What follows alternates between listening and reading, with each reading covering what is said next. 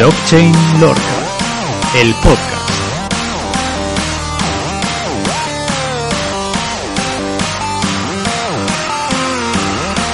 Muy buenas a todos y bienvenidos una semana más a Blockchain Lorca, el podcast donde analizamos los proyectos blockchain, aprendemos sobre el lenguaje utilizado en el sector, investigamos acerca de las mejores ICOs y airdrops y compartimos las noticias más relevantes de la tecnología blockchain y de las criptomonedas. En el podcast de esta semana vamos a hablar y analizar eh, sobre uno de los proyectos blockchain de origen español más prometedores a nivel nacional e internacional. El proyecto sin duda es muy interesante, ya que ha nacido de un nicho muy concreto y se han aplicado las ventajas de la blockchain de una manera muy específica y que a mi parecer aporta muchos modos de uso y, sobre todo soluciones de problemas que tenemos en la actualidad. El nombre del proyecto del cual vamos a estar hablando es Creari-Crea.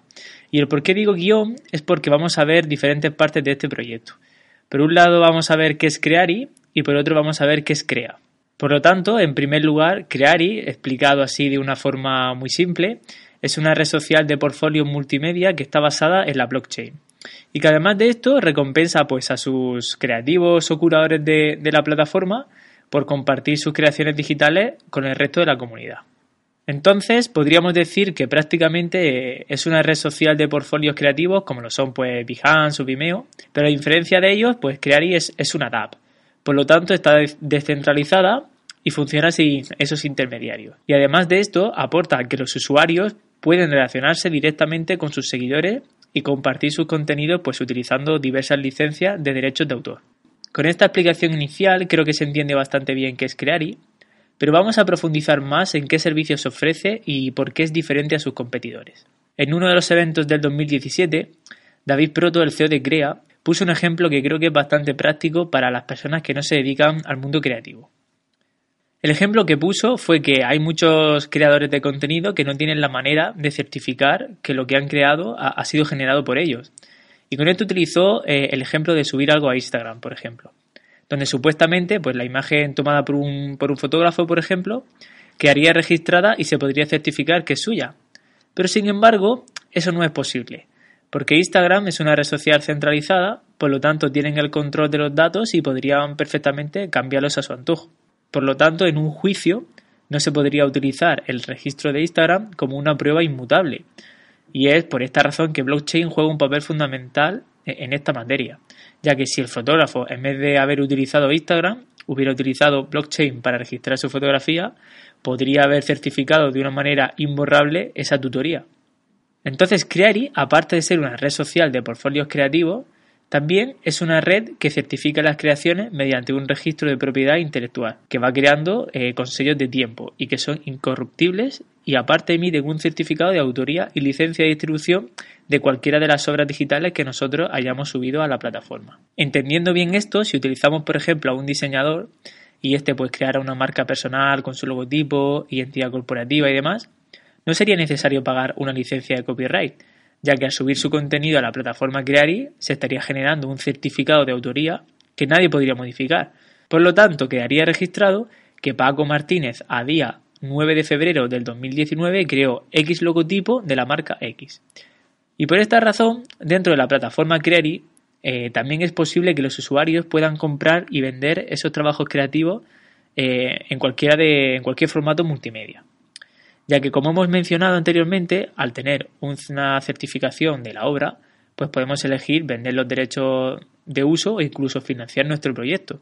Pero esto no acaba aquí, sino que otra de las características especiales que tiene Creary es que cualquier usuario puede publicar contenidos digitales y aparte ser recompensado por su trabajo según los votos que va recibiendo por parte de la comunidad. Esta metodología la conocemos como ganar-ganar o win-to-win y son muchos los proyectos blockchain que están apostando por esta estrategia de no solo participar de una plataforma, sino obtener una recompensa por ello. Y para llevar a cabo todo este procedimiento tenemos CREA, que en este caso sería el token a usar dentro de la plataforma. En uno de los casos sería el medio de recompensa hacia los trabajos de los creadores que más nos gusten, o por otro lado sería un medio de pago por la utilización de una, de una ilustración, eh, por ejemplo. Todo esto lo conocemos como un modelo de monetización distribuido, lo que hace posible que fomentemos la creación y el trabajo de los creativos. Por esta razón, la criptomoneda CREA funciona con el algoritmo Proof of Creation.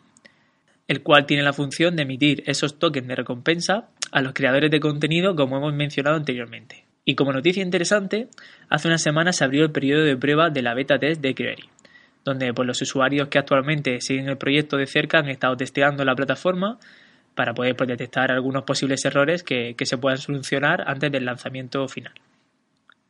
Y ahora sí, una vez llegados a este punto donde hemos visto qué es Credy y cuál es la criptomoneda CREA, vamos a ver bajo qué blockchain funciona esta plataforma.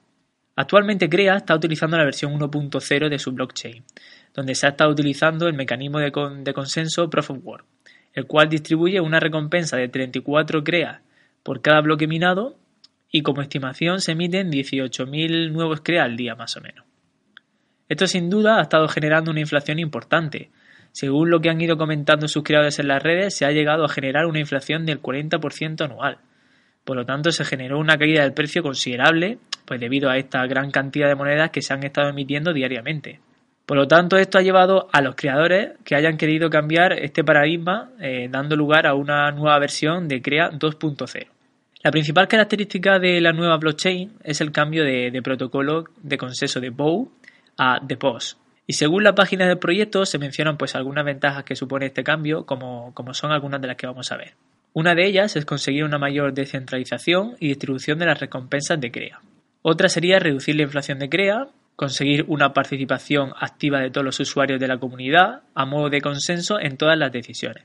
Mejorar la escalabilidad en la blockchain a la hora de implementar las actualizaciones en el core mejorar la rapidez de la verificación de las transacciones de hasta 3 segundos por bloque, permitiendo generar 2.000 transacciones por segundo, eliminar los costes por transacciones y comisiones y reducir el gasto energético que originaba el sistema Proof of Work en su origen.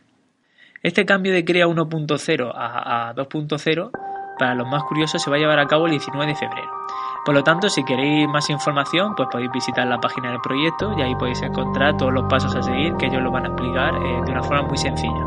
Y hasta aquí el episodio de hoy. Si te gustó, no olvides darle a me gusta, compartirlo con tus amigos y dejarnos un comentario. Hasta la semana que viene.